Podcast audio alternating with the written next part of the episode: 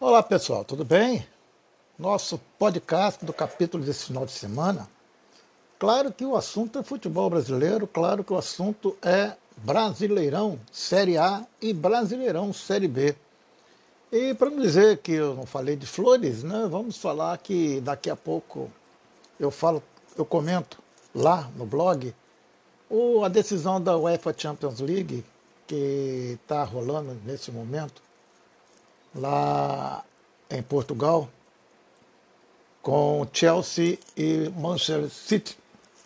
Mas esse assunto para depois. Agora, o negócio agora é falar de Campeonato Brasileiro, que começa daqui a pouco, começa às sete da noite. Cuiabá e Juventude abrem o Campeonato Brasileiro, Série A.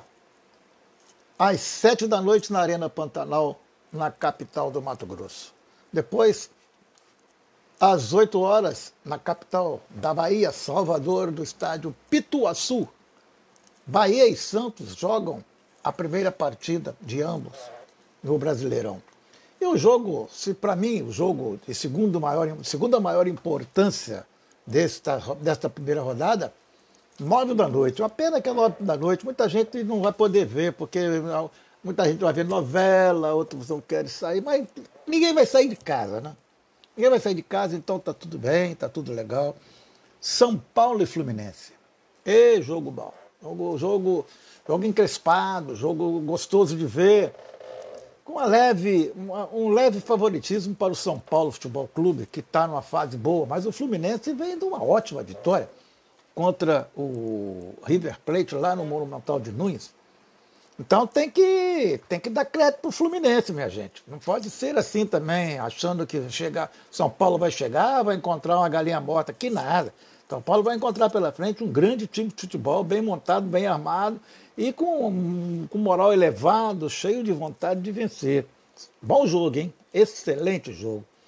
E na Série B, a Série B, o Vasco e o Botafogo vou dizer que o Botafogo deu vexame porque empatou fora, mas o Vasco deu vexame danado, né, gente?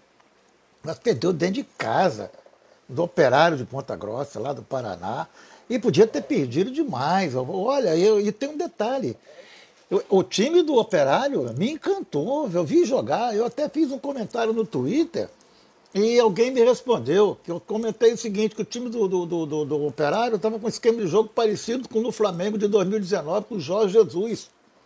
E como treinador do Operário é um gordinho, Marcos, um alguém, torcedor do time de lá, me respondeu lá no Twitter que, que eu estava enganado, que o, o Gordiola copiou do Guardiola o esquema de jogo. Tudo bem, é um esquema parecido, eu gostei muito e mereceu vencer o Vasco. Primeiro tempo foi impecável, marcação forte. Depois, segundo tempo, cansou, o Vasco até aproveitou algumas oportunidades e para fazer gol, mas não, mas não conseguiu fazer.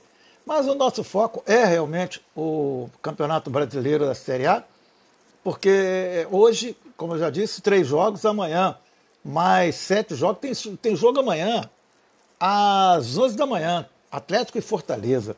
E tem um outro que fecha a rodada às oito e meia da noite, Internacional e Esporte Clube Recife.